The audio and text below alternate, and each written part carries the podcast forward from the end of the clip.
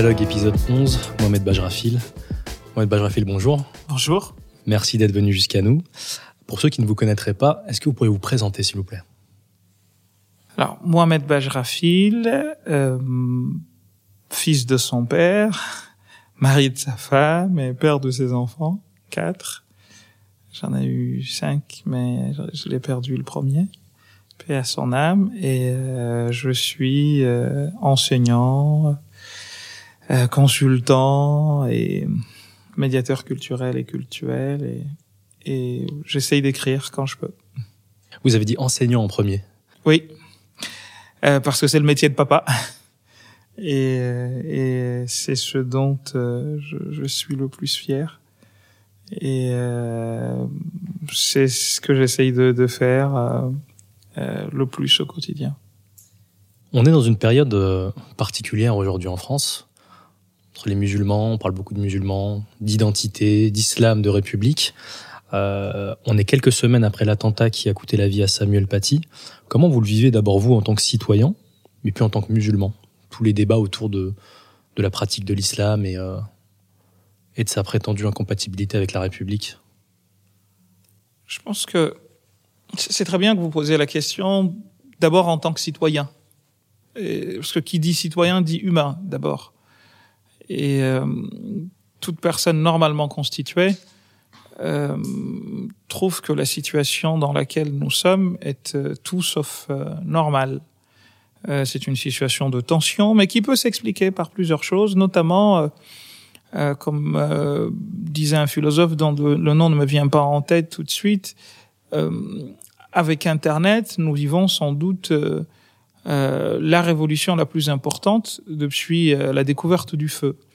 Et c'est normal que parce que les frontières tombent, parce qu'un monde arrive euh, à sa fin, un autre est en train de naître, euh, des gens se posent des questions, des gens doutent de ce qu'ils étaient, des gens euh, découvrent d'autres manières de vivre.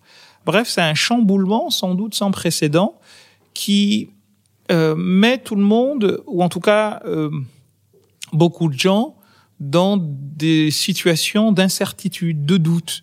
Vous savez que la peur, euh, son principal ciment, sa principale source, c'est l'ignorance. On ne sait pas de quoi demain sera fait. Autrefois, on le savait pas. C'est d'ailleurs pour cette raison que dans les langues anciennes, le futur n'existe pas. Je chanterai en français, c'était de l'ancien roman, j'ai à chanter. Euh, et en arabe, par exemple, il n'y a pas de futur. On utilise des, des, des, des comment dire, des d'eau euh, pour introduire l'arabe, euh, enfin le futur en arabe, mais en réalité, le futur appartenait toujours à quelque chose qui relève de ce, qui, de ce que l'homme maîtrise en fait. Et donc c'est normal qu'il y ait ces interrogations, qu'il y ait euh, ces doutes. Euh, mais là où euh, votre question est encore plus intéressante, c'est quand vous me la posez en tant que musulman. Alors, citoyen d'abord, musulman ensuite, parce que c'est une question de, de, de, de, conviction personnelle. Et au fond, la citoyenneté, je la partage avec, tout le monde. Mais ma foi euh, venant d'abord et avant tout de moi ou ne regardant d'abord et avant tout que moi, euh, celle-là, je la partage pas avec tout le monde. Je la partage avec un certain nombre de personnes qui, par exemple, prient de la même manière que moi, euh, jeunes comme moi, etc. Euh, eh bien, c'est disons une une une double peine, si je puis dire. Qu'en tant que citoyen, on est déjà dans l'incertitude, mais en plus, en tant que musulman, on est doublement dans l'incertitude. Euh, on nous est, euh, on, on, nous nous sommes par exemple euh, soumis à des injonctions contradictoires. D'un côté, on demande à ce que le musulman se fonde dans la masse, et de l'autre, on lui demande de manifester pour justement dire toute la condamnation qui est la sienne de ces actes barbares qui sont commis au nom de sa religion. en fait, c'est une période trouble, et c'est des périodes qui sont souvent très dangereuses euh, si on n'y prend pas garde. Et c'est la raison pour laquelle euh, on a tous besoin d'une parole d'apaisement, où on doit tous, toute personne qui prend la parole en public, se doit, euh, sans tomber non plus dans l'angélisme, hein, euh, on peut nommer les choses sans pour autant être dans l'invective ni dans euh, la, la, quête du buzz à tout prix. Enfin, maintenant, c'est devenu malheureusement un, un, un marché euh, plus tu dis des choses qui sortent de l'ordinaire ou de ce qui est intelligible et humainement acceptable, plus tu as de personnes qui te suivent. Et, et, et, ça veut dire beaucoup de choses, en fait, de, de l'état, de nos mentalités, de l'état de, de, de notre rapport à la vie, de notre rapport à l'autre. Il est venu, je pense, le temps, eh bien, de mettre de la raison dans tout cela, de dépassionner les débats. Euh, vous savez, je me rappelle que petit, on nous disait que tu peux dire à quelqu'un, euh, viens, l'énerver ou plutôt lui faire faire ce que tu veux. Si tu lui dis sur un ton euh, provocateur et injonctif, viens, sous la menace, ben la personne, si elle est plus forte que toi, si elle est au-dessus de toi, elle peut t'envoyer balader, ou même si elle est en dessous de toi. On n'aime pas recevoir des ordres, notamment de manière irrévérencieuse. Mais si tu lui dis, s'il te plaît, tu peux venir, ce n'est en fait le but est le même, hein, mais le résultat peut différer selon la manière dont on dit les choses. Je pense qu'on peut dire les choses sans blesser, on peut dire les choses sans choquer, sans pour autant, euh, encore une fois, hein, je comprenons-nous bien, je ne suis pas en train de dire qu'il faille euh, s'interdire de dire les choses, mal nommer les choses, ce n'est pas les résoudre, comme dirait l'autre. En revanche, c'est plutôt rajouter des problèmes aux problèmes. En revanche, il y a une manière de dire les choses qui, qui ne blesse pas l'autre, qui euh, en fait, parce que si c'est ça le but, c'est que vous m'entendiez, ben, je dois trouver les moyens de vous parler de manière à ce que vous entendiez ce que je dis. Autrement, ça ne sert à rien. Un proverbe comme un qui dit mieux vaut perdre de l'argent que perdre des paroles. Si je perds mes paroles, je parle à des gens dont je sais qu'ils m'entendent pas, dont je sais qu'ils ne vont pas euh, m'entendre. À quoi bon? Donc je pense que le musulman aujourd'hui, il est soumis à ces injonctions contradictoires mais en même temps, et ce sera mon dernier mot là-dessus, euh, quand je reviens au Coran, je trouve que ce que vit le musulman aujourd'hui, c'est pas quelque chose d'extraordinaire, au risque de vous étonner. Quand on lit le texte coranique, on le trouve rempli de passages euh, qui parlent de violence à l'endroit de ceux qui ont dit croire en un Dieu unique qui ont fait l'objet de violences physiques, d'insultes, voire d'assassinats. Et à aucun moment, euh, il n'est demandé euh, de dire ah ben j'abandonne ma religion ou j'abandonne surtout mes principes. C'est un point peut-être sur lequel on reviendra. Je n'ai pas le droit, comme le disait si bien Socrate dans son dans l'apologie de Socrate de Platon, lorsqu'il lui a été proposé après avoir été injustement condamné de quitter euh, l'île enfin de quitter, de, de, fuir la prison parce que le bateau aurait, enfin, qui est parti sur l'île, euh, et à son retour, il devait boire la ciguë et mourir. Et on lui a proposé de, de fuir. Et quelle a été sa phrase? Il a dit on ne doit pas répondre à l'injustice par l'injustice puisqu'il n'est permis à personne d'être injuste. Ceux qui m'ont condamné, ils m'ont condamné injustement. Vais-je les fuir en commettant une injustice? Non.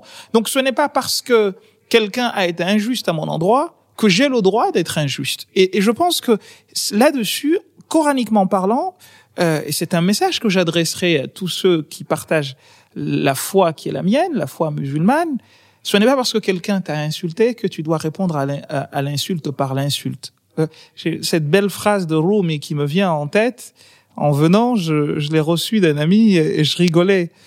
Euh, il a dit en arabe, la wahabtani qalaman si tu me donnais un stylo, une plume, euh, la bihi je casserais par le stylo, par la plume, les flèches et les épées. Je pense que c'est comme ça que nous devrions raisonner. Enfin, on aura l'occasion de. non, je voulais, rebondir sur la sur la l'anecdote avec Socrate. Oui. Je, je, sais que vous lisez Nietzsche. Oui. Nietzsche condamne cette attitude de Socrate en disant que c'est une attitude de faiblesse. Bah, il, en fait quasiment un aliéné mental de ne pas s'être échappé. Alors oui, oui et non, mais en fait, si vous voulez, on, on voit, il faut, il faut pas seulement regarder euh, euh l'acte de Socrate sous euh, l'angle dépeint par Nietzsche de, de, la fainéantise ou de, ou de, de, de la maladie mentale. C'est plutôt au contraire être fidèle à des principes.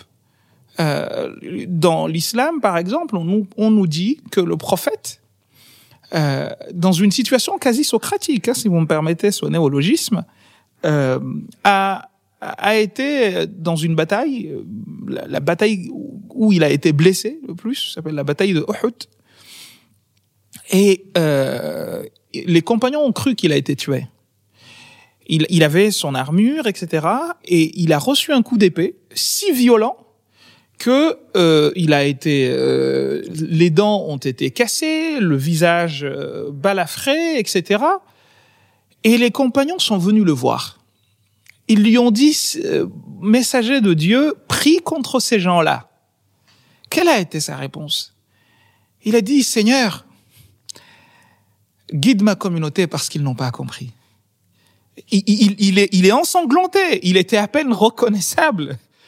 Il dit, il leur dit, moi, j'ai pas été envoyé médisant, insultant, maudissant, non.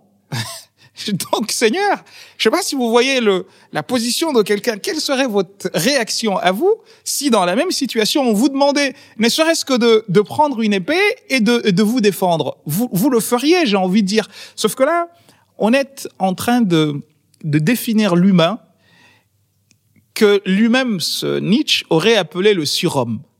C'est celui qui est au-dessus de ses simples instincts. J'aime souvent euh, citer cette phrase de d'Alexandre Kojève dans son introduction à Hegel lorsqu'il disait l'homme est, est, conscient, conscient de sa réalité et de sa l'homme est conscience de soi, pardon, conscient de ses réalités et de sa dignité humaine, et c'est en ceci qu'il diffère essentiellement de l'animal qui se laisse dépasser par le niveau du simple sentiment. J'ai envie d'eux, ben je ne cède pas. Et les existentialistes, les existentialistes disent un peu plus tard qu'être libre, c'est dire non. Donc je suis tenté de, mais je ne le fais pas. Donc euh, c'est assez intéressant de voir cette démarche de Socrate qui dit bah, quelqu'un m'a injustement accusé, mais je ne vais pas répondre à cette injustice par une autre injustice. Et je m'arrêterai sur une anecdote d'un grand maître soufi qui s'appelait Abdul Qadir al-Jailani ou al-Kailani, qui est fondateur d'une grande confrérie soufi pour certains, euh, même si pour d'autres c'était un, juriste euh, hanbalite. Euh, il, il a fait un voyage il allait faire un voyage et sa mère lui a dit euh, Est-ce que tu peux me promettre quelque chose, mon fils? Il lui dit Oui, maman. Et elle lui dit Je veux que tu me promettes que tu ne mentiras pas. Il a dit Ok, maman, je te, je te fais la promesse que je ne mentirai pas euh, durant ce voyage. Et au cours du voyage, ils se font attaquer par un groupe de brigands, de coupeurs de route, comme on dit en arabe, et, euh, et quand euh, euh, ils euh, se font euh, prendre, les brigands leur disent donnez-nous tout ce que vous avez. Là, Abdul Qadir al-Jailani, je crois si ma mémoire est bonne, il donne 40 dinars. Et c'était le dinar, c'était l'or énorme. C'est tout ce qu'il avait. Sauf que habitué à ce que les gens en pareille situation ne donnent jamais la totalité de ce qu'ils ont, et pourtant la question leur est posée euh, de donner tout ce qu'ils veulent, tout ce qu'ils ont, sous peine d'être tués, lui, il a tout donné d'un coup, et les brigands ont dit non, non, non, si t'en as donné 40, c'est justement parce que t'en as plus et tu nous caches le reste. Si tu nous en as donné 40, c'est que tu dois avoir au minimum 3 quatre fois plus. Et Abdul Qadir al-Kaylan, il leur dit, j'ai que ça. Ils l'ont pas cru une seconde, et ils sont partis fouiller ses affaires, et ils ont rien trouvé, ils ont trouvé que les 40 dinars. Le chef des brigands vient à lui et lui dit, mais pourquoi tu nous as pas menti? Il a dit, parce que j'ai fait la promesse à ma maman, en partant, que je ne dirai pas de mensonge et que je dirai que la vérité. Et comme vous m'avez demandé ce que j'avais, eh bien, ce que j'avais, c'est 40 dinars, je vous ai donné. Le chef des brigands, il s'est mis à pleurer. Il a fait une réunion extraordinaire de ses troupes. Il leur a dit, regardez ce que ce jeune garçon vient de nous donner comme leçon. Nous avons promis à Dieu de lui obéir et de ne pas faire de mal aux gens, et pourtant nous sommes devenus des brigands. Ce garçon est en train de nous apprendre que quand on donne sa parole, on doit la tenir. Eh bien, on renonce à la vie de brigand pour devenir des gens normaux. Vous voyez ce que ce que pro peut produire la bonté quand elle est conduite jusqu'au bout. Donc ce n'est pas parce que l'autre est injuste que j'ai le droit aussi moi de me permettre d'être injuste. Vous avez parlé du prophète, le, le on va dire le, le, déclencheur du conflit sont notamment les, les caricatures. Oui. C'est quoi la position euh, de la religion musulmane sur l'affaire des caricatures du prophète? Et selon vous, c'est quoi le juste milieu, puisque c'est un débat qui est très polarisé actuellement, entre le juste respect de la liberté d'expression, mais également une position euh, qui n'offense pas les croyants et qui ne les insulte pas Je vais vous dire peut-être une position que vous n'avez peut-être jamais entendue. Peut-être, je peux me tromper. Euh, ma lecture à moi de cette situation est de dire qu'en réalité, et j'en suis fermement convaincu, ces caricatures-là ne caricaturent pas le prophète, mais caricaturent le musulman que je suis. Puisque l'image que les gens ont du prophète, c'est moi qui prétends être son adepte, son disciple, qui la leur donne. Et je pense que tant qu'on n'aura pas compris cela, on fera fausse route. Pour appuyer ce que je vous dis, je vais vous raconter un récit prophétique dans lequel le prophète a été plus que caricaturé. Il est rapporté dans les, les récits les plus authentiques des traditions musulmanes qu'un beau jour, un conflit éclata entre deux personnes, suivant toutes les deux le prophète, du moins d'apparence. L'une s'appelait Jahjah et l'autre s'appelait Sanan, mais le nom nous importe peu. L'une des deux personnes, aux prises avec euh, son ami, était l'allié ou un des alliés, des affiliés, des, des, fidèles du plus grand des hypocrites que l'islam n'ait jamais connu, qui s'appelait Abdullah ibn Ubay ibn Saloul. Euh, lorsque la petite prise de bec a eu lieu, le, le fidèle ami de, de l'hypocrite, du roi des hypocrites, a dit à celui qui lui était quoi euh, ben en fait, nous qui sommes médinois et que vous avons accueilli, vous les exilés de la Mecque, à la tête de qui se trouve le prophète Mohammed, eh bien, euh, vous, vous vous comportez avec nous exactement de la même manière que le proverbe arabe qui dit « Sammin kalbaka kulka » engraisse ton chien et il te mordra. Comme nous vous avons accueillis chez nous, voilà comment vous vous comportez avec nous au lieu de nous être reconnaissants. Il compare qui à qui là À quoi? Il compare le prophète et les compagnons qui ont fait l'égir, qui ont quitté leur euh, leur ville, leur pays entre guillemets, parce que c'est comme ça que ça se raisonnait à l'époque, leur tribu, leurs biens, pour se réfugier à Médine parce que chez eux ils étaient persécutés. Eh bien, il leur dit en fait, vous êtes des chiens. Et la preuve, c'est que tu me disputes une chose alors que tu devrais pas le faire étant donné ce que je t'ai fait. Donc, engraisse ton chien pour qu'il te morde. Le propos arrive aux yeux du prophète. Mais avant, ils arrivent aux yeux, aux oreilles de, de du roi des hypocrites, Ibn Saloul, qui lui dit, ah bon, c'est comme ça qu'il se comporte avec nous? Eh bien, le Coran l'a pris le propos. Et c'est pour ça que je comprends pas, entre nous, hein, je ne comprends pas notre réaction en tant que musulmans. Ce propos-là a été repris texto par le Coran. Il dit, je cite, quand nous retournerons à Médine, eh bien, les nobles chasseront les abjects. Qui était le noble? Lui qui était médinois. Et les siens, d'après lui.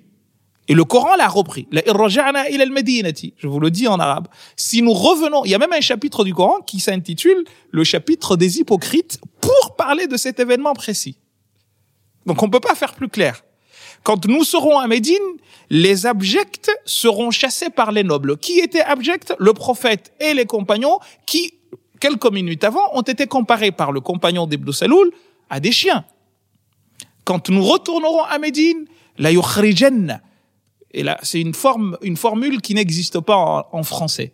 Ce qu'on appelle l'am ou le qasam. C'est le, le, le, le, serment qui est euh, avec ce qu'on appelle nous des tawqid des là, avec des précisions incroyables que vous n'avez pas en français parce que la morphologie du français de ce point de vue-là est, est, pauvre comparée à la morphologie arabe.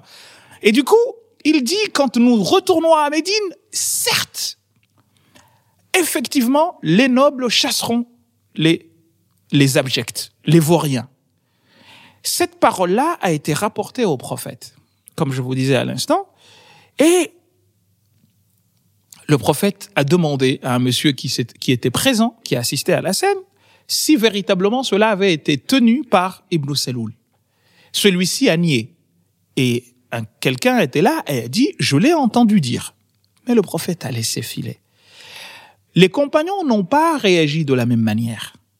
Ils ont voulu se venger d'Ibn Saloul qui a insulté le prophète et avec lui ses compagnons, y compris le propre fils de ce monsieur qui était le roi des hypocrites. Il dit, je vais lui régler son compte. Le prophète, quand cette nouvelle lui parvient aux oreilles, que dit-il? Il dit, ne le faites pas, pour pas que les gens disent que Mohammed fait tuer ses compagnons. Je ne sais pas si vous vous rendez compte de la lourdeur du propos. Ne le faites pas pour pas que l'on dise que Mohammed fait tuer ses compagnons. Qu'est-ce que ça veut dire? On pourrait en tirer beaucoup de choses comme leçon, euh, notamment le fait que, en fait, on doit penser à ce que les autres penseront de nous. Quelle image nous donnons du prophète, de Dieu aux autres, à partir ou grâce à ce que nous faisons? Là est le problème. Et je pense, en toute honnêteté, pour revenir à votre question sur les caricatures, que l'image que je vous donne, si je suis quelqu'un de violent, d'irascible, et que je prétends suivre l'islam, les gens ne retiendront de moi que cela. Si j'y vais avec, si les gens voient en moi quelqu'un de doux, quelqu'un de, de, de, de, comment dire, de, de, de, de bon, tout simplement, un humain normal, je peux vous garantir que quelque euh, mauvaises que soient les langues des hommes, à un moment donné, on est obligé de s'incliner devant le beau, devant le, bien. Et là, je vous dis, moi, euh, ces, ces caricatures-là, pour moi, elles caricaturent pas le prophète. Ils ne l'ont jamais vu. Et j'en veux pour preuve une seule chose, et je vous laisse euh, continuer les questions. C'est que la première qui était à l'origine de tout cela, c'est une caricature avec un monsieur, je dis bien un monsieur, je dis pas le prophète, parce que pour moi c'est pas le prophète, euh, avec euh, un, monsieur enturbané et une bombe dans le turban. C'est de là que c'est parti, notamment avec Théo Van Gogh ou je ne sais où en, en au Danemark. au Danemark, exactement. De Gilles Posten. Bah, mais il suffisait de s'arrêter une seconde et de se dire, mais au temps du prophète, il n'y avait pas de bombe. Qui est-ce qu'on caricature alors? Eh bien, c'est ceux qui aujourd'hui, prétendant suivre scrupuleusement les enseignements du prophète, posent des bombes. Mais le prophète, il ça n'existait, il n'y avait pas de bombe. Enfin, euh, euh, euh Nobel n'existait pas au temps du prophète que sache. On n'avait pas encore découvert la dynamite. Mais alors, moi je me dis, en réalité, pour finir, c'est nos tares qui sont moqués.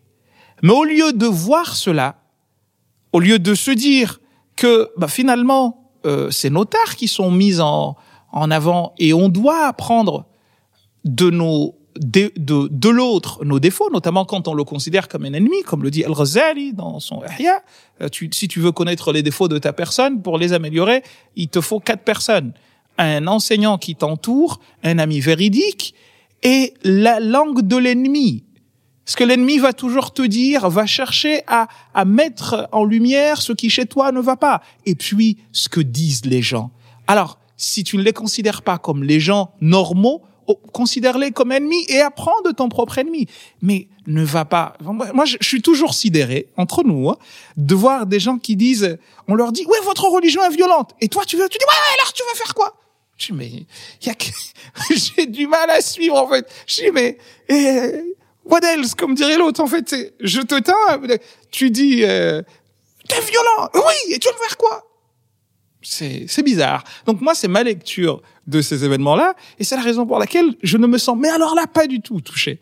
Ah, soit dit en passant, dans euh, ma formation euh, aux, aux, Comores, euh, parce que j'ai été formé aux Comores à l'école euh, euh, jusqu'à la jusqu'au bac, euh, on n'avait pas de caricature, donc il y avait même pas de cours de dessin. Et c'est pas parce que ça ne se faisait pas, mais seulement parce qu'on n'avait pas de prof, donc on n'avait pas d'art, on n'avait pas, il y avait rien. Les matières euh, classiques, euh, maths, physique, etc.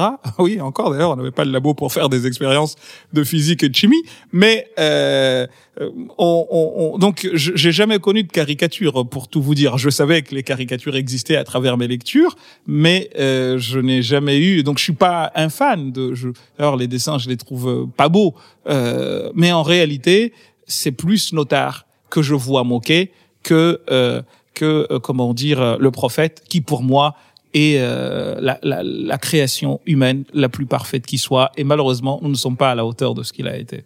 Précisément, vous parlez tard, vous avez parlé d'islamopithèque. Oui. Pourquoi les islamopithèques prennent soi-disant le texte sacré pour s'appuyer sur les textes sacrés pour baser leur violence? Et c'est quoi un islamopithèque justement? Bah, en fait, comme euh, le, son- le- le mot l'indique, c'est c'est quelqu'un qui, de mon point de vue, euh, vit dans un anachronisme sans précédent. Il y a des gens, je suis toujours étonné, je- dans le livre que vous avez, je pense l'avoir écrit, il y a des gens qui prétendent lutter contre l'américanisme tout en portant une paire de Nike, en fait. Et je trouve ça, enfin, peut-être que la phrase a dû vous faire rire, mais, mais moi, je, je, je, en fait, je, je rigole, en fait, parce que pour moi, c'est de la schizophrénie. C'est une inconséquence intellectuelle. Mais incroyable, exactement. Et donc pour moi, c'est ça l'islamopithèque. C'est que tu prétends lutter contre quelque chose tout en le soutenant. Euh, donc tu veux vivre en 2020 en France avec euh, une société plurielle, mais mais ce qui doit être ton esprit, c'est euh, ben, justement de vivre comme quelqu'un qui, qui, a vécu il y a mille ans. Euh, moi, je me dis, mais c'est ça être un islamopithèque. Dans Islam de France, l'an 1, Oui. il est temps d'entrer dans le 21e siècle. Vous écrivez Accepter le fait que vivre dans des sociétés majoritairement non musulmanes ne nous pose en soi aucune espèce de problème religieux devrait par exemple nous aider à nous comprendre nous-mêmes mieux que nous ne le faisons depuis des siècles. Ben parce que depuis des siècles, qu'est-ce qui se passe? Faut, faut comprendre que, en réalité, l'islam originel, l'islam du prophète, n'est pas du tout l'islam, de mon point de vue, euh, de l'empire qui s'est installé notamment à partir des Omeyyades. Il s'est, il s'est passé des choses que moi je qualifierais de conquête coloniale. Alors, ce qui est marrant dans tout cela, c'est quoi? C'est que nous serons prompts à condamner, à juste titre, la colonisation des campagnes coloniales occidentales. Mais on a du mal à se mettre dans la peau des Balkans, par exemple, qui considèrent, par exemple, que la présence de l'Empire ottoman a été une colonisation. Et, et allez demander à des Moldaves ce qu'ils pensent de l'Empire ottoman. Allez leur demander si vous verrez pas que euh, euh, euh, l'animosité euh, ou la rancœur n'est pas aussi développée que euh, ce que nous autres, dont les pays ont été colonisés, avons pu développer à l'égard d'anciennes puissances colonisatrices qui, qui, qui ont fait, qui ont commis l'irréparable. En fait, j'ai toujours du mal à comprendre que nous n'arrivions pas à, se à nous mettre dans la peau de l'autre. Et tant qu'on n'arrive pas à faire cela, pour moi, on est capable des pires choses qui soient. Et c'est la raison pour laquelle euh, je vous dis, de la manière la plus franche qui soit, il faut distinguer deux islams, si ce n'est plus. L'islam du prophète et du Coran originel, et de l'islam des empires. L'islam du prophète, je mettrai ma main à couper. Que quiconque me ramène, ne serait-ce que une seule fois, un acte de crime contre l'apostasie demandé par le prophète. À aucun moment, le Coran n'en parle pas. Tout ce qui se passe aujourd'hui là, tuer celui qui insulte le prophète, l'apostasie, l'adultérin, le Coran n'en parle pas. Mais de la manière, la lapidation, il n'y a pas, il y a pas. Et, et ça, j'aimerais vraiment que les gens le comprennent. Cela se trouve dans des traditions qu'on appelle hadith. Cela se trouve dans un héritage qu'on appelle le fiqh, qui est une production humaine d'inspiration divine. Ce qui veut dire ce que ça veut dire. Et c'est la raison pour laquelle nous autres disons attention. Nous ne devrions prendre appui sur autre chose initialement que le Coran, ce doit être, et, c'est ce qui est déclaré partout. C'est ce que tout le monde déclare, mais en réalité, dans les faits, c'est pas ce qui se passe.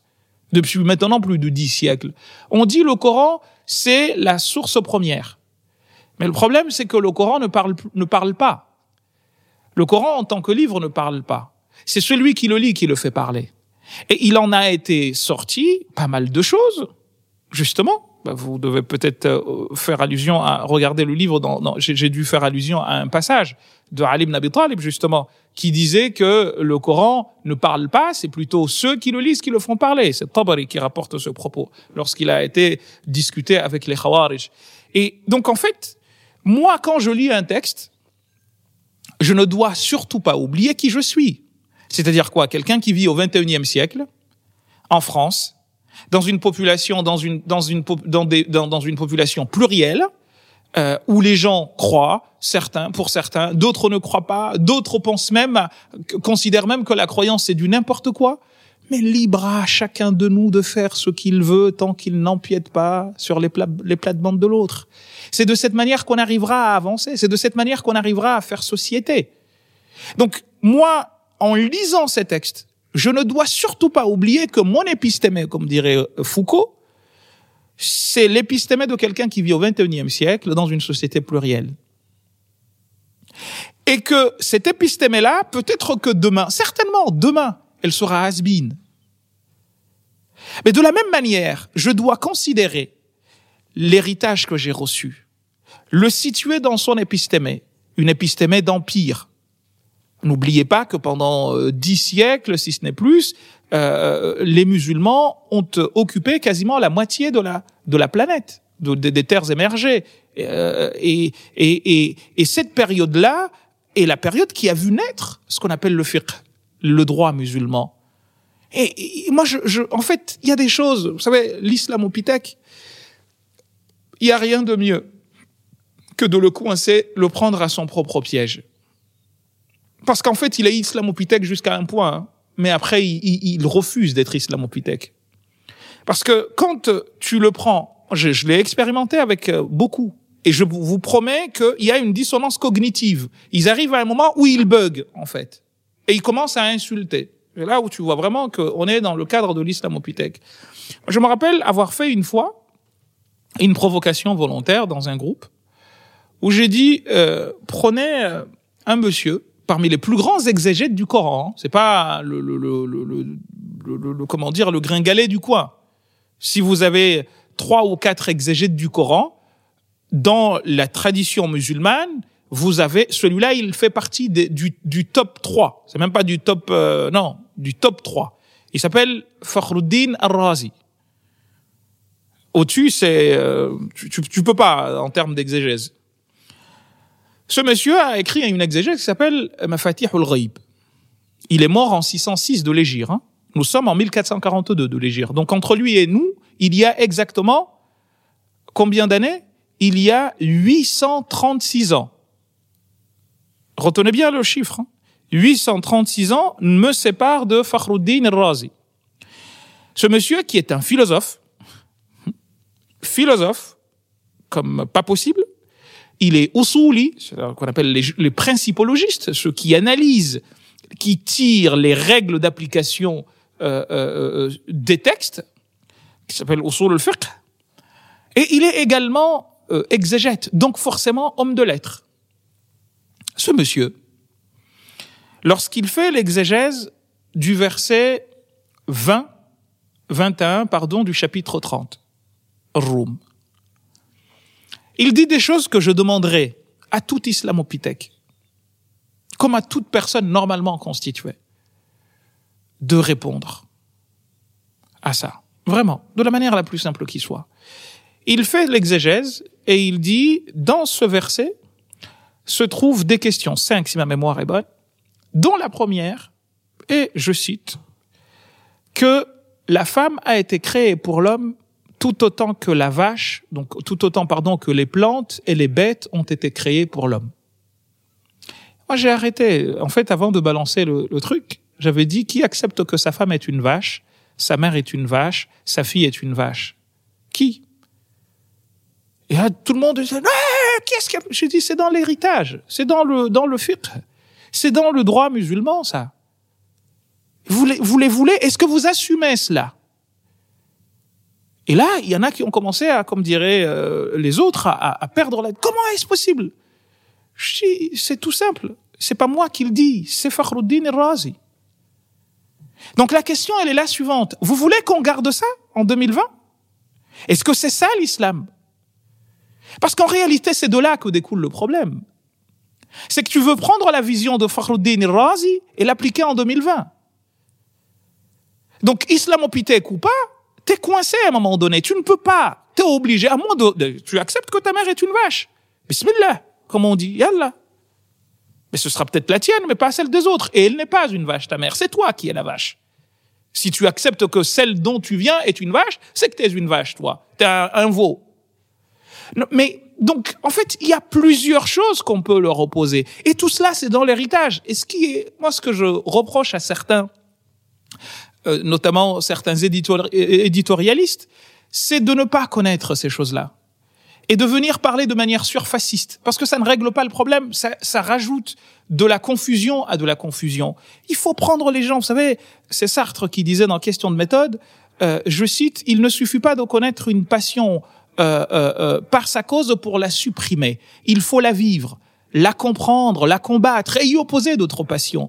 Donc tu ne peux pas venir émettre des critiques sur une tradition sans rien en, sans rien en savoir. Et le problème c'est que nous avons des gens, des philosophes dont je citerai pas le nom, qui disent euh, aux gens de repenser, qui prétendent vouloir repenser l'islam, mais ils ne savent pas distinguer un chapitre d'un verset, surat d'une ayah. Euh, et qui écrivent tout à n'importe quoi et qui du haut de leur magistère euh, deviennent des tautologues. Non, je suis désolé. Et, et c'est la même chose qu'on pourrait dire à des jeunes qui du jour au lendemain, parce qu'ils s'accoutrent d'une manière ou d'une autre, peuvent penser que ils connaissent. Vous connaissez rien en fait. Il faut être modeste et dire que c'est un travail de longue haleine on fait des années d'études, on, on, et, et c'est, ça s'apprend en fait, ça ne s'improvise pas. Tu ne peux pas faire une coupure ici ou une coupure là et venir dire que tu sais et vouloir réfuter des gens dont c'était la vie. Je suis désolé en fait. À un moment donné, on est obligé de dire stop, sans manquer de respect aux gens. Et mon gars, en fait, euh, on a passé tant de temps à faire ça même si on a le même âge, mais on a 50 ans de différence parce que, en réalité, toi, tu découvres ça aujourd'hui en fait, il y en a qui ne supportent pas qu'on leur dise, mais ça, ce que tu dis là, je l'ai appris à 6 ans. Aujourd'hui, on en a 42. Donc, toi, tu veux, tu viens de l'apprendre, mais moi, je l'ai appris à 6 ans. C'est pas, quand j'avais 6 ans, c'est pas pour te manquer de respect, c'est juste pour te dire que, bah, en fait, ça, on l'a vu, mais on a évolué. J'ai pu dire des choses il y a 5 ans que je ne dirai plus aujourd'hui. Parce qu'on évolue, en fait. Et comme dirait l'autre, tout change, tout évolue, seuls les imbéciles ne changent pas. J'allais vous poser une question, mais finalement, vous y répondez. J'allais vous demander pourquoi est-ce que l'islam, qui a été si brillant entre les 8e et 13e siècles, pour être euh, schématique, il a raté sa révolution scientifique et technique du XVIIe siècle. Finalement, c'est à cause des, des islamopithèques de l'époque, si je comprends bien ce que vous dites. Il y a beaucoup de choses qui peuvent concourir à cela, ou qui ont pu concourir à cela. Une de, une d'elles, c'est euh, euh, des décisions qui ont été prises par des politiques ici et là pour, par exemple, sur le plan euh, intellectuels et religieux, surtout limiter la production de la pensée. Ce que vous appelez la glaciation. Exactement. Il y a eu un monsieur, par exemple, pour parler de des Mamelouks, mais pas seulement, qui s'appelait Zahr Bibers, euh, qui, qui va interdire aux gens d'enseigner autre chose que ce qui est euh, inscrit dans les, les, incunables des quatre écoles. Et c'est ainsi que va naître le mythe des quatre écoles qui renfermerait la, la vérité et que en dehors des quatre écoles, il y aurait rien. Euh, donc, en fait, vous savez, quand on, on recule dans l'histoire, le, le problème que nous avons, nous, en tant que musulmans, c'est que nous sommes, je pense, un des peuples, enfin, un peuple, c'est un bien grand mot, une des communautés on est de différents peuples, mais une des communautés qui ignore le plus son histoire. Exactement comme nous, musulmans, sommes sans doute une des communautés qui comprennent le moins son livre euh, et qui le lisent le moins finalement. Euh, et c'est peut-être pas, ça ne va pas faire plaisir aux gens, mais moi je vous dis ce que je pense et j'ai pas envie de, passer par quatre chemins en disant les choses. Et euh, ce qui se passe, c'est que on nous a raconté, il y a un narratif qu'on a construit, euh, qui aboutit à ce dans quoi nous sommes aujourd'hui, et qui exige de nous, en tant qu'intellectuels, penseurs, citoyens, euh, euh, comment dire, croyants, que nous, nous nous approprions, que nous nous réapproprions notre histoire, en fait, l'histoire de l'islam. On nous a appris pas mal de choses qui soit sont inexactes, soit euh, cachent une réalité beaucoup plus complexe. Moi, je dis souvent aux gens que la Kaaba, elle n'a jamais été touchée par un non-musulman. C'est des musulmans qui l'ont détruite au minimum à deux ou trois reprises. Il y avait ni Israël, ni les Américains, ni sionistes, ni je ne sais quoi. On n'a pas eu besoin. En fait, euh, c'est compliqué à faire comprendre aux gens, mais j'ai du mal à comprendre que l'on comprenne pas euh, lisons notre histoire, en fait. Lorsque la Kaaba a été bombardée par les Omeyyades euh, en, 64-65 de l'Égir, euh, à, à coups de catapulte, au point de prendre au feu, ils étaient où les Illuminati les, les, les, et les je ne sais quelles autres bêtises qui domineraient le monde? Elle était où la colonisation? Lorsque, 11 ans après, les Omeyyades sont revenus et ont encerclé la Mecque et ont fini par euh, détruire, euh, euh, mettre à feu la Kaaba, c'était qui? Ils étaient où les Français colons, les Anglais, les je ne sais quoi? C'était musulmans eux-mêmes. Lorsqu'en 316, si ma mémoire est bonne, les Qaramitas sont venus casser la Kaaba et prendre la pierre noire, ils étaient où? Elles étaient où les puissances colonisatrices? Lorsque en, en, 64 de l'Égir, euh, il y a eu je ne sais combien de viols. Euh, et certains parlent de, de 1000 femmes qui seraient tombées enceintes de viols. Euh, Monsieur Komel dit euh, violées par qui? C'est des musulmans contre des musulmans. Et, et, et des compagnons du prophète, il y en a eu plus de 70 qui ont été décapités ce jour-là. Et c'était pour des raisons politiques. Quand tu apprends l'histoire, ce que des musulmans, au nom de l'islam, assez paradoxalement d'ailleurs, pensant être les seuls à avoir raison, ont fait à d'autres musulmans, je peux te garantir qu'il y a une chose qui vient en tête tout de suite, c'est qu'en fait, certes, il y a le message de Dieu, mais ce qu'en font les gens, c'est très, très, très souvent aux antipodes de ce que dit ce message. Et comme le message ne parle pas, on peut lui faire dire ce qu'on veut. Et là-dessus, on a inventé toute une, chose, mille et une choses pour vérifier. J'avais envie de me débarrasser d'un opposant politique. Certains n'ont pas hésité à inventer certainement des traditions prophétiques pour pouvoir euh, se passer de tel ou tel opposant qui était gênant. Il y a eu des choses. Je, je, je dis souvent que si on revient à l'histoire de l'islam, mais pas seulement, l'histoire humaine en fait. Le problème, c'est que l'on veut que l'histoire musulmane ne soit pas une histoire humaine. C'est là le problème. Autrement, ce que je vous dis là, vous le diriez euh, euh, sur l'histoire de France, c'est exactement les mêmes atrocités qui ont pu se produire. Sauf qu'ici, et c'est là où ça devient dangereux, on essaye de justifier cela par des textes religieux. Et c'est là où moi je dis stop. Non, la religion de Dieu ne peut pas être une religion de violence, puisque celui qui a créé l'homme il l'a créé parce qu'il l'aime. Il ne peut pas en faire son ennemi. Et c'est d'ailleurs pour cette raison qu'on trouve dans les traditions du prophète d'aussi belles choses que celles recueillies par euh, euh, un monsieur qui s'appelait euh, euh Abu al-Asbahani, qui dit en arabe Al-insan ou l'homme, bunyan ou est la construction de Dieu. Est maudit celui qui détruit la construction du Seigneur. On peut pas, ça peut pas être au nom de cette religion que je viendrai m'en prendre à vous, attenter, intenter à votre vie. Ça n'a pas de sens, en fait. Donc, tout cela fait que je dis, allez, remettons les choses à plat. Regardons, enseignons l'histoire, mais pas l'histoire romancée. Enseignons l'histoire telle que, parce que ce qui est bien, c'est quoi? C'est que, comme les musulmans étaient pendant plusieurs siècles euh, à la tête du monde, il n'y a pas, il y avait pas peur, ils n'avaient pas peur d'écrire tout. Mais vraiment tout. Vous savez, ce qui est malheureux dans, dans les vainqueurs écrivent l'histoire. Ben exactement. C'est qu'ils et ils écrivaient même ce qui n'allait pas. Ce que je suis en train de vous dire là, des Omeyyades, etc., c'est dans les, c'est dans les, les incunables de l'histoire de l'islam. Le problème, c'est que ce qui est dit à la masse, eh bien, c'est une histoire romancée de gens euh, tout beaux, tout gentils, etc. Mais non, en fait, il faut changer complètement la donne.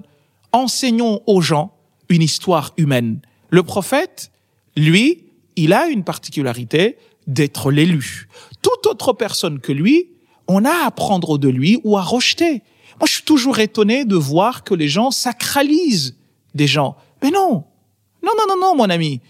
Je regarde dans sa vie, il y a des choses qui étaient très bonnes et d'autres qui ne l'étaient pas je tire le meilleur, et c'est même une injonction coranique qui dit, eh bien, ceux qui, quand ils entendent un propos, quand ils entendent un propos, ils en retiennent ce, le meilleur, et, et, naturellement, en en retenant le meilleur, vous laissez ce qui ne l'est pas, ou ce que vous estimez ne pas l'être. Mais on a sacralisé l'histoire. Donc on est venu. Moi, je me rappelle que quand on nous formait, on nous disait notamment dans un livre qui s'appelle euh, Matn Safat Zubad de monsieur qui s'appelle Ibn Rasalan euh, que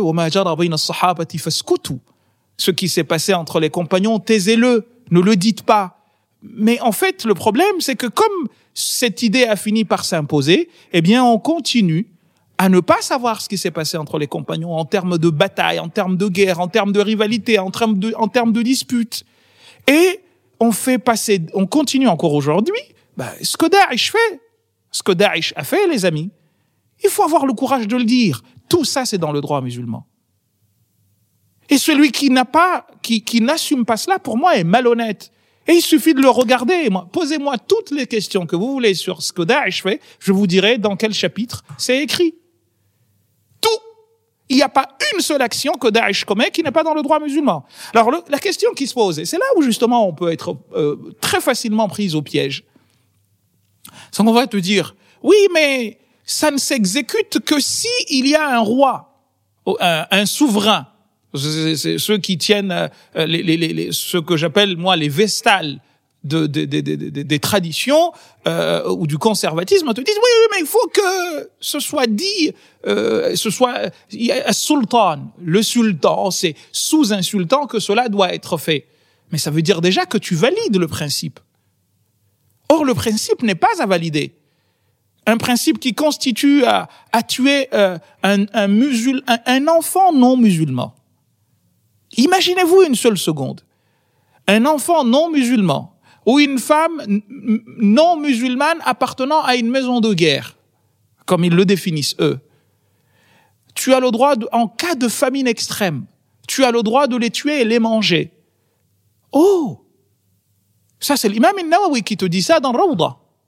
Et dans le Majmoua. Faut arrêter le cirque à un moment donné. Et de dire que non, c'est pas l'islam, ça.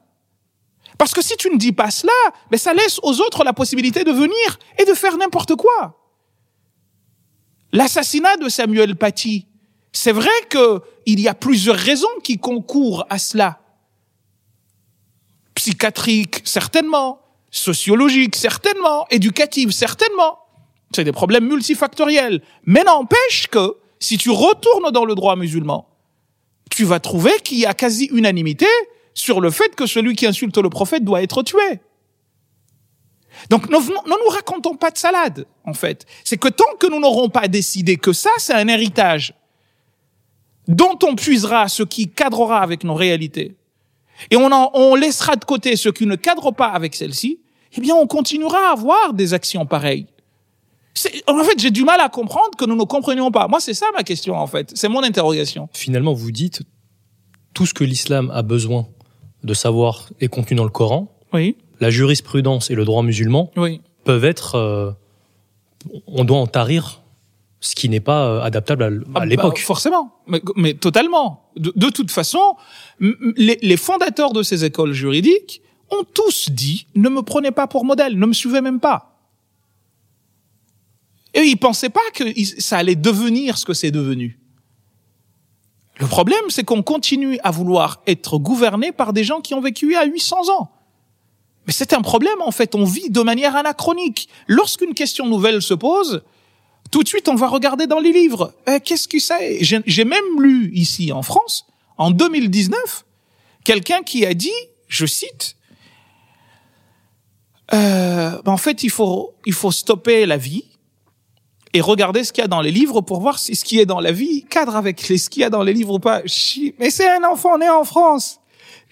Et quelque part, en fait, il y a un problème d'éducation, un problème de société globale à se poser. Il y a peut-être une forme de amish musulmans qui vont voir le jour. Oh, oh, bah, c'est déjà le cas, mais au-delà de ça, moi je pense que c'est d'abord une question fondamentale de société. Parce que si quelqu'un qui est né en France, pays où euh, la critique est reine, pays où la raison est reine. On en vient à ça. C'est qu'il y a eu un raté quelque part. Et malheureusement, ça, on veut pas le dire. On veut seulement regarder un seul versant. Mais je suis désolé. Si on en arrive à là, en 2019, c'est qu'il y a eu un gros souci. Il y a eu beaucoup de ratés, pas qu'un seul. Et ces ratés-là doivent être discutés, comme on discute en famille? Aujourd'hui, lorsqu'un enfant tourne au vinaigre, ni la mère, ni le père ne veulent assumer l'échec de l'enfant. Chacun se renvoie, renvoie à l'autre la responsabilité de l'échec de l'enfant. Mais euh, moi, je suis sidéré de voir que dans un pays où euh, on enseigne Descartes, on enseigne les Lumières, on enseigne le doute, le cogito, cogito ergo sum, je pense donc je suis, qu'on en vienne à ça en 2019 en France, c'est qu'il y a eu un gros raté quelque part. En réalité, l'islam, c'est un vernis. Il y a déjà euh, des problèmes multiples qui sont derrière. Je suis pas en train, encore une fois, en train de minimiser. Vous avez entendu mon discours sur ces questions-là. Je, je, je pense qu'en tant que théologien, en tant qu'intellectuel, en tant que penseur musulman, nous avons le devoir de faire ce travail, ce travail de tri. Et je le dis, mais en même temps, j'essaye de le faire avec les maigres moyens qui sont les miens. Mais vous savez, une seule main ne peut pas applaudir, dit l'adage. Il en faut plusieurs. Un autre adage, un peu moins euh, beau, dit on ne peut pas tuer un, un avec un seul ongle. Il en faut deux. Donc il faut que beaucoup de gens concourent. Et c'est du devoir de, de, des musulmans d'abord. Notre religion est belle. Je vous garantis. Le Coran, il est beau. Alors, il y a des gens qui vont vous dire à chaque fois, on nous sort des versets. Oui, mais à tel verset, cher ami. Euh, en fait, il est possible, il existe plusieurs niveaux de lecture. Et ce qui est marrant, c'est que j'ai vu, il y a un an ou deux, euh, 300 personnes, 300 intellectuels, excusez du peu, qui demandent que certains versets du Coran soient frappés d'obsolescence. Mais c'est, c'est la bêtise infinie. Vous ne pouvez pas dire ça. Un texte ne parle pas, chers amis. Il y a des philosophes, des penseurs dedans, qui passent leur temps à gloser, surgloser. Mais pourquoi ce qui est accepté, reconnu à des livres, va, va être interdit au Coran? Chers amis, il y a plusieurs manières de lire le Coran. Les écoles de lecture du Coran, et Suyuti, dans l'Itran, il en a énuméré 11 déjà. Et il est mort en 911 de lire, lui. Alors je vous laisse imaginer combien de manières le Coran peut être, de combien de manières le Coran peut être lu. Mais on a décidé que ben, le Coran, c'est seulement une manière de lire le Coran. Et du coup, et ce qui est beau, c'est quoi? C'est que ce faisant, on donne raison à Daesh. On lui dit que ta lecture, c'est la bonne. C'est la seule et vraie. Les autres, de deux choses l'une. Soit ils sont dans ce qu'on appelle en arabe tamiyya. Ils veulent, euh, euh, comment dire, diluer le Coran, c'est la dilution. Soit encore mieux, la taqiyya. Là, en fait, euh, ils sont en train de ruser, en fait. Et on n'a même pas envie de... Euh, non, mais lui, là, il a double discours, voire trois, voire quatre, voire cinq, triple discours. C'est En fait, ils attendent d'être en nombre. Et ensuite, euh, ils vont prendre le lead et nous appliquer ce qui est véritablement dans le Coran. Vous savez, il y a un proverbe arabe qui dit « Toute maladie dispose d'un remède, « illa al-hamaqa » à l'exception de l'imbécilité, et la, et la quiconque a essayé de la convaincre. Tu peux pas guérir, tu, peux tout guérir, de tout. demain, là, on est en train d'arriver peut-être à un remède contre euh, la Covid-19, etc. Mais un remède à la bêtise, euh, bah, ça n'existe pas. Vous dites d'ailleurs dans le dans votre livre euh, aux jeunes Français musulmans, réconcilie-toi avec ton pays malgré la colonisation et malgré l'esclavage c'est un discours qui va un petit peu à rebours de, de l'histoire mémorielle telle qu'elle est enseignée et aussi du discours indigéniste, pour le dire. Je vais vous dire franchement ce que je pense. Euh, moi, j'ai perdu un oncle, mon propre oncle qui m'a beaucoup aimé et qui m'a accompagné le jour où j'ai quitté les Comores et que je n'ai pas, revu depuis.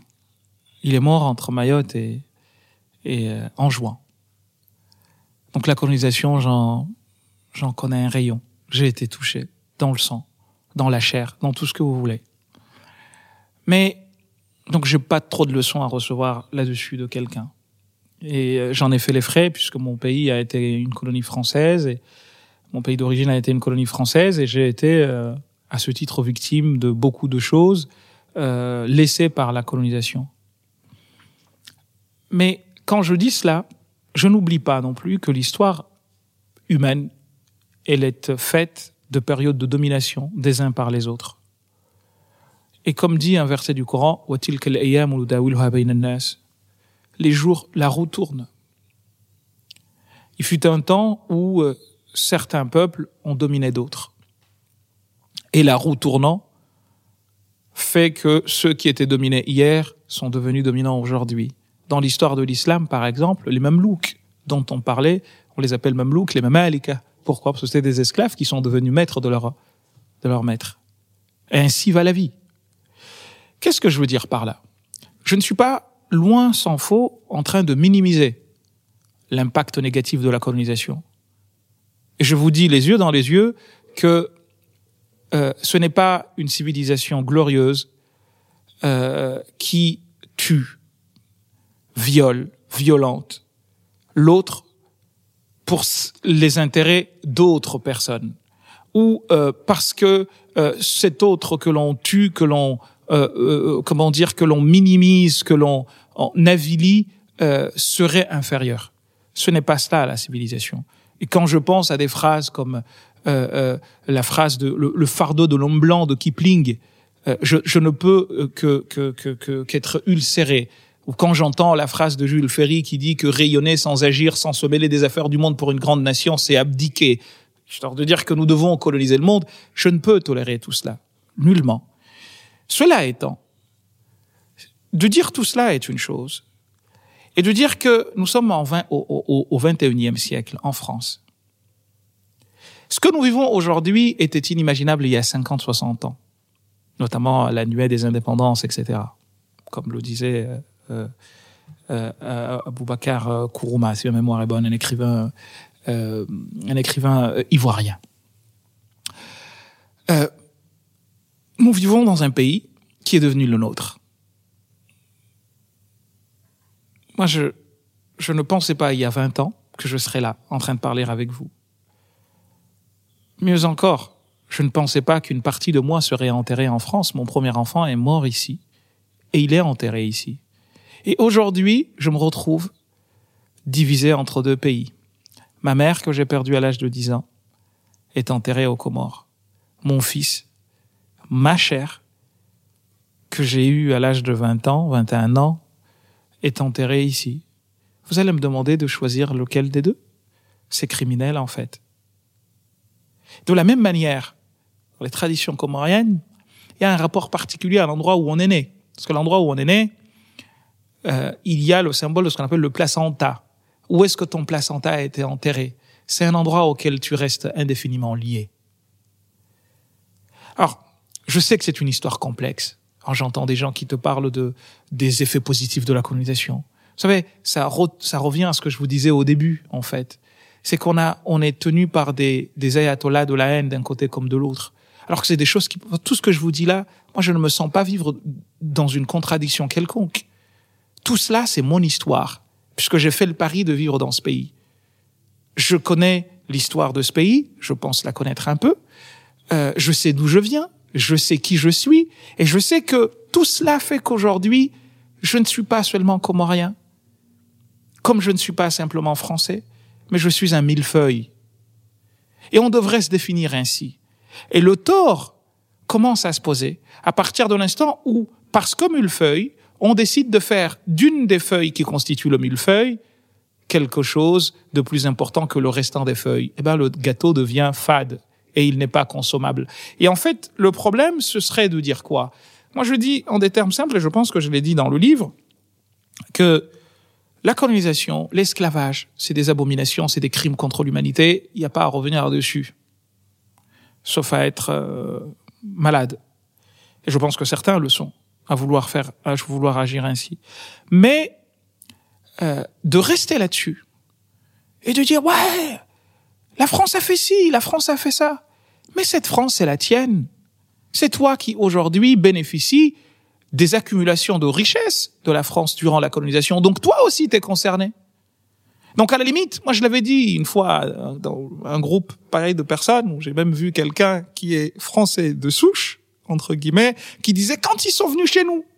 je lui ai dit, mais là on est dans la neurasthénie absolue. Donc en fait il a changé de parce qu'il a changé de religion, il pense qu'il a changé de. Je lui ai dit, mais attendez, pousse, laisse-moi moi parler de ça, mais pas toi. Et j'ai envie de dire, j'en aurais dit autant à Ali, Philippe ou Paul qui seraient musulmans. Chez mon, t'es, né ici, toi. Moi, j'ai vécu les, de, les, les conséquences de la colonisation. J'en ai bavé. Et c'est pas pour autant que je vais dire que maintenant que je fais partie de l'histoire de ce pays, je vais cracher sur toute la France. Non, non, non, non, non. Je distingue, il y a une partie de notre histoire qui est très belle à mettre en avant et une autre qui ne l'est pas. Mais pour autant, est-ce que je vais détester mon pays d'accueil? Non, c'est un pays d'adoption qui m'a fait beaucoup de choses, qui m'a donné peut-être plus de choses que mon pays d'origine ne m'a donné. Et je me dois de lui être reconnaissant sans pour autant euh, être dans, euh, euh, comment dire, l'angélisme. Ben, quand il s'agit de critiquer les multinationales ou je ne sais quoi, je le ferai. Mais je ferai toujours un distinguo entre le peuple français et les multinationales. Parce que, in fine, ce que vit le pauvre malien n'est pas très différent de ce que vit le pauvre français qui vit dans le Cantal ou je ne sais quelle région de France. Parce qu'en réalité, aujourd'hui, les, les multinationales ont des intérêts ultra, voire supranationales qui, qui qu'elle conserve et, et, elle se fiche royalement de ce que les petites gens comme vous et moi pensent. Et là-dessus, je pense que on n'arrive pas à se fédérer. Et quand on comprendra cela, je pense que beaucoup de problèmes seront résolus. Donc, pour m'arrêter là-dessus, euh, on va, on va, on va continuer comme ça jusqu'à quand? On va continuer à parler de colonisation. Il faut arrêter les effets de la colonisation, les conséquences de la colonisation, qui elles sont injustes aujourd'hui. Elles doivent être, elles doivent être combattues et mises de côté. Ok? Pour moi, c'est le combat à mener, mais pas de chercher à vous rendre responsable de ce que d'autres que vous ont fait. Euh, c'est un peu le, dans, dans, dans, les fables de La Fontaine, euh, la fable du loup et de l'agneau. Si ce n'est pas toi, c'est un des tiens. J'y suis pour rien en fait. Et, et à la limite, on va aller jusqu'où? J'ai écrit, je crois, dans ce livre ou dans un autre, que euh, mais même en revenant euh, à, mon dada, donc les sciences islamiques, euh, euh, ben, on va trouver que dans les sciences du hadith, il y a euh, une partie qui traite de, de ce qu'on appelle el, mawali, les esclaves affranchis, qui recueillent des hadiths, des traditions du prophète. Mais ces mawali, leurs parents étaient esclaves. Est-ce qu'ils se sont dit, on va se rebeller pour nous venger de ceux qui ont réduit en esclavage tel ou tel. En fait, on va aller jusqu'où comme ça? Le prophète de l'islam, Mohammed, paix sur lui, quand il est arrivé à Médine, une des raisons pour laquelle les Médinois sont venus le chercher, c'est pour que justement il mette fin à cette barbarie qui opposait deux tribus mécoises, l'une s'appelait El Aoussi, les autres s'appelaient El Khazraji, qui se sont fait la guerre plus de 120 ans durant, en fait, il suffisait que l'un d'eux voit l'enfant de l'autre, il se mettait, il le tuait. Et ça continuait comme ça. Et le but, c'était d'arriver à un moment où on dit, stop, les amis. Vous n'êtes pas comptable des faits de ceux qui vous ont précédés, comme moi, je ne suis pas comptable des faits de ceux qui m'ont précédé. Voyons comment ensemble nous pouvons faire société. Voyons comment ensemble, parce que nous partageons le même pays, comment nous pouvons le rendre meilleur sans pour autant avilir les autres. Tout à l'heure, vous avez parlé d'Internet qui était un, peut-être le plus grand bouleversement anthropologique des, des temps récents. Mm-hmm. Euh, je vais rebondir sur ce que vous dites. Euh, peut-être qu'on a sous-estimé le fait que l'immigration telle qu'on l'a connue ces 50 dernières années était également un bouleversement, mais celui-là démographique. Dans le sens où si je prends l'exemple des, des, jeunes issus de l'immigration, euh, nos racines sont ailleurs. Mm-hmm. Du coup, est-ce qu'on n'est pas en train d'expérimenter le fait, peut-être, si je me fais un peu provocateur, qu'il mm-hmm. faut se ressembler pour vivre ensemble? Vous savez, est-ce qu'on se ressemble pas déjà beaucoup? Moi, j'ai observé une chose hein, euh, toute simple. Les jeunes dits issus de l'immigration, lorsqu'ils partent dans les pays d'origine de leurs parents, rares sont ceux qui tiennent trois semaines. Est-ce qu'il y a besoin de plus? Il y a plus parlant que cela. Ni français ici, ni euh, africain, asiatique ou autre. C'est bah, peut-être pire. Bah, mais c'est justement pour cette raison qu'il est du devoir de nos gouvernants d'avoir une politique volontariste, intégrationniste et courageuse vis-à-vis de cette jeunesse qui est la sienne. C'est la jeunesse de ce pays, qu'on le veuille ou non. C'est la force, c'est les forces vives de ce pays. Un pays sans jeunesse n'en est pas un. C'est un pays sans lendemain. Il faut avoir le courage du discours de, du président Chirac, en 2005 lorsque les émeutes ont éclaté. C'est un discours qu'on n'a plus entendu. Quand il a dit que ce sont les, vous êtes nos enfants. C'est ce qui manque en fait. Vous savez, euh, une fleur, ça fait beaucoup de bien, hein. mais il n'y a pas meilleure fleur qu'un mot gentil. Donc je pense que ce mot-là, venant euh, des autorités de ce pays, euh, loin des débats euh, canivaux de certaines euh, chaînes d'information continue, euh, si ce mot-là est dit, si euh, on fait en sorte que sur euh, euh, la base de l'égalité républicaine, Ali et Philippe sont logés à la même enseigne, je pense que c'est ce qui fera de ce pays, ce qui redonnera à ce pays, ce qui euh, redonnera à ce pays ses lettres de noblesse. Euh, la France est un tout petit pays sur le plan géographique. Vraiment.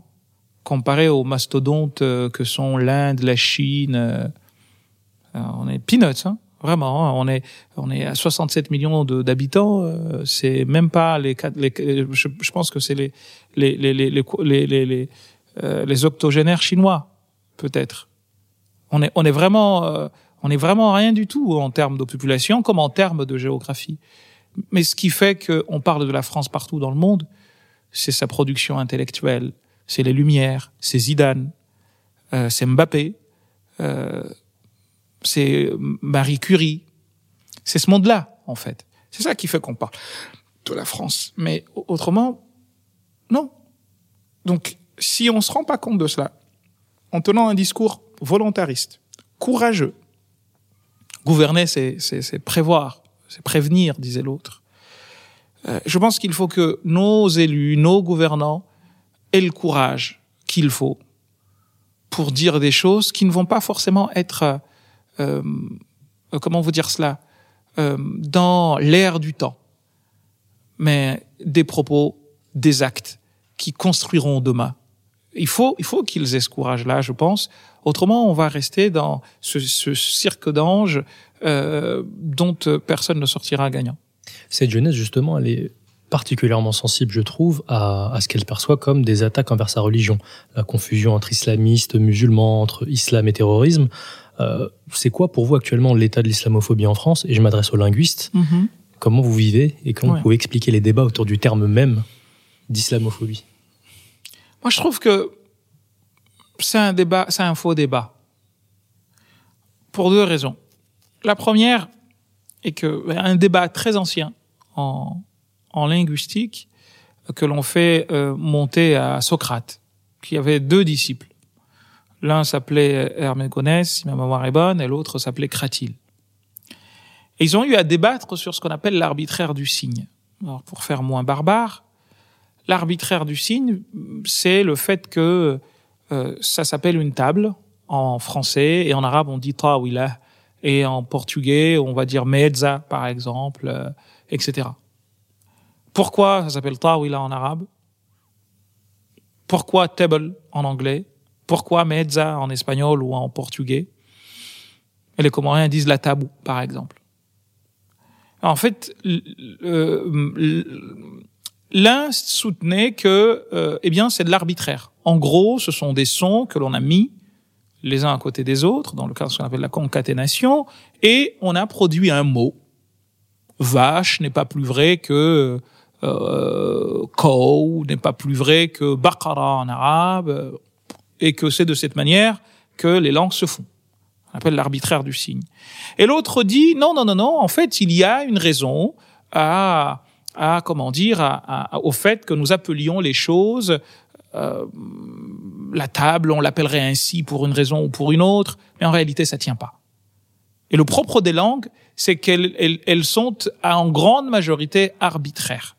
Il y a une motivation dans le cadre de ce qu'on appelle la dérivation mais je ne vais pas vous embêter avec ça euh, c'est des discussions de, de, de- spécialistes. Mais euh, quand pour revenir à- à- au mot islamophobie justement c'est un mot composé. Nous avons islam et nous avons phobie. Et entre les deux, il y a une euh, voyelle qu'on appelle une épenthèse qui permet justement, qui évite d'avoir à dire islamophobie. Ni plus ni moins. Ce O-là, c'est un O, euh, c'est une invention phonologique, comme le T de combien y a-t-il? Le T de combien y a-t-il en français, c'est une, une phonie pour éviter justement ce qu'on appelle un hiatus. Combien y a-il? A, c'est ce qu'on appelle une voyelle basse, I, euh, une voyelle haute, donc A, I, c'est difficile. Hop, les langues savent faire ça. Elles se débrouillent, et boum, donc on a mis un T, qui vient de nulle part. C'est un e, T euphonique. De la même manière, on a inventé une épenthèse qu'on appelle O, Ici, ça pourrait dire, c'est soit un S, quand on parle d'islamisation ou je ne sais quoi, ben, c'est des épenthèses que l'on met ici et là pour éviter que, enfin, bref. Et ce qui se passe, c'est quoi? C'est que nous avons phobie, qui veut dire peur, qui peut veut dire aussi haine, euh, et euh, nous avons islam. Par exemple, aujourd'hui, quelqu'un qui porte une aversion euh, euh contre les personnes euh, homosexuel, eh ben on dit que c'est un homophobe. Personne ne vient te dire que homophobie veut dire euh, la peur des personnes de, de, de deux sexes, euh, de, de même sexe qui s'aiment. Pourquoi on fait la même chose ici, en fait? Pourquoi on veut pas... en fait, c'est là où tu vois tout de suite qu'il y a des problèmes, en fait. donc sur le plan linguistique, c'est tout aussi bête. Le sens que l'on donne au mot, c'est les humains qui décident de le donner, de leur donner ce sens-là. Il se trouve que les musulmans, et d'ailleurs c'est même pas eux, parce que les premiers à avoir parlé de ça, ça remonte au début du siècle dernier, ça a été démontré, mais malgré ça, euh, t'as encore des gens qui, mordicus, continuent à dire que ça a été inventé par des mollahs. J'ai du mal à comprendre en fait. Franchement, je je suis pas du tout, mais vraiment, des fois, je m'assois, je me dis, mais on est sérieux, en fait. C'est que tu, on t'a pris la main dans le sac, t'es en train de mentir, tu racontes n'importe quoi, on te dit que c'est pas comme ça, preuve à l'appui, mais tu continues à faire comme si de rien n'était. Un proverbe comme un qui dit que quand le pantalon tombe, il faut pas rester debout les parties intimes en l'air, on s'assoit pour le ramasser. Mais là, on continue à faire comme si de rien n'était. Il a été prouvé par des, un article de chercheurs du CNRS que le mot a été utilisé bien avant, on est, je crois, dans les années 20, si ma mémoire est bonne, mais on continue à faire comme si de rien n'était. Et on, et on met euh, de l'huile euh, tous les jours, euh, c'est un mot de... Ok, si les Iraniens l'ont utilisé, d'ailleurs, moi je ne savais pas ça, moi. Je vous le dis. Moi, ce que je savais, c'est plutôt que c'est un mot qui était beaucoup plus ancien. Et, et du coup, à la limite, comme on dit en arabe, là, on va pas se battre pour un mot. Mais alors, il y en a qui disent, oui, la haine anti-musulmane. Mais en fait, tout ça, pourquoi? Je ne critiquais l'islam, mais critiquez-le jusqu'au bout. Critiquez-le matin, midi et soir. Le Coran lui-même, c'est pour ça que je comprends pas. Je vous disais tout à l'heure que l'histoire des caricatures, moi j'ai du mal à comprendre qu'on réagisse à, fleur de peau. Mais c'est pas du prophète qu'on parle. Revenons au Coran. Combien de fois le prophète a été traité de fou dans le Coran? Le Coran l'a rapporté il y a combien de versets qui disent que euh, ce que le prophète a amené, les gens lui disaient, mais Asatirul Awalin, ce sont des racontars. Le Coran l'a rapporté. Combien de fois on l'a traité de menteur? Le Coran l'a rapporté. Mais à chaque fois que cela est rapporté, derrière on met, on dit, on détruit euh, la, la, la, comment dire, euh, l'insulte par l'argumentation. Donc pourquoi on n'en ferait pas autant? Donc pour revenir à votre question, pourquoi se battre sur un acte anti-musulman au lieu d'acte islamophobe? Ça change quoi au monde? Oui, mais si on cède, ça veut dire que les islamistes ont gagné. Mais pourquoi vous voyez eux là, les islamistes, et vous ne voyez pas ceux qui en ont parlé dans les années 20, 30 En fait, c'est quoi? Qu'est-ce qu'on veut derrière? Il y en a qui te disent oui, mais ça veut dire. Et encore une fois, il y a aussi des choses à voir chez nous musulmans. C'est ça le problème. La vie, euh, même si je sais que c'est un mot qui est cher au président de la République avec l'histoire de en même temps. Euh, mais je trouve que euh, on a souvent raison de mettre de la nuance. Parce que la vie n'est ni blanche ni noire. Elle est rarement comme ça. Elle est souvent grise. Parce que dans, dans le gris, il y a la nuance. Il y a eu des gens, chez nous musulmans, qui, lorsqu'ils se font prendre pour une chose qu'ils ont faite, un délit ou je ne sais quoi, euh, ah c'est de l'islamophobie. Mais non, si je, autant je dirais que moi, si je commets un délit, je dois être jugé pour ce que j'ai fait et puni, mais pas parce que je m'appelle Mohamed. Autant je ne dois pas voir à travers la sanction contre tout délit que c'est de l'islamophobie. Je trouve que, je, en fait, vous savez, la vie, elle est tellement, on peut tellement dire les choses facilement que j'ai du mal à comprendre pourquoi on cherche toujours à complexifier quand ce qu'on veut, pour moi, hein, quand ce qu'on veut, c'est le vivre ensemble. Il y a eu des gens qui ont, regardez l'histoire de, de, de, notre collègue, euh, euh le, le, feu euh, Samuel Paty. La fille dont l'histoire est à l'origine ne serait pas allée en cours. Et on a monté en épingle toute une histoire. Pour à la fin faire quoi? Eh Pour avoir la, main, la mort d'un homme sur la conscience. Mais euh, est-ce qu'on se rend compte de... Et pourtant, c'est, on est parti de mensonges. Donc pourquoi se battre sur des mots? Euh, Personne ne veut céder. Bah appelez, allez, bismillah. Dites acte anti-musulman. Mais je veux dire, c'est quoi le but, en fait? Est-ce que ça nie le fait qu'il y a des gens qui, parce que musulmans ou supposés, ou supposait-elle, euh, font l'objet de discrimination? Non. Est-ce que ça nierait le fait que parce que tu as un patronyme arabe t'expose à des discriminations? Non. Toutes les études le démontrent. Donc, on vient nous dire, oh, l'islamophobie, n'existe, l'islamophobie n'existe pas. Ben, ils te disent, oui, mais si on accepte ça, ça voudrait dire qu'on on, on accepte que l'on critique pas l'islam. Mais c'est mal connaître l'islam. Et malheureusement, si je pouvais, à travers vos antennes, lancer un appel, Venez à un mot qui nous est commun. Et ce mot commun, c'est d'abord le dialogue. Parce que pour être euh, dialogue, c'est, c'est dialogue. En échange, il faut être deux pour pouvoir échanger. Quand on, on parle tout seul, on soliloque. Et quand on soliloque, on est fou. Mohamed Brajafi, je vais vous remercier en recommandant votre livre Islam de France l'an 1. Nous allons devoir nous séparer. Et c'est dans ce livre que vous dites en substance que l'islam sera humain ou ne sera plus, ce que vous avez dit ailleurs. Mhm. Vous savez qu'il est de tradition chez nous qu'on laisse le dernier mot à l'invité. C'est à vous. Un ancien, ouais, je suis assez ancien hein, dans mes références, qui s'appelait euh, Raghib al-Asbahan. Il disait euh, si les hommes se donnaient les raisons de l'amour, il se passerait de gouvernants. Je vous remercie. Merci à vous.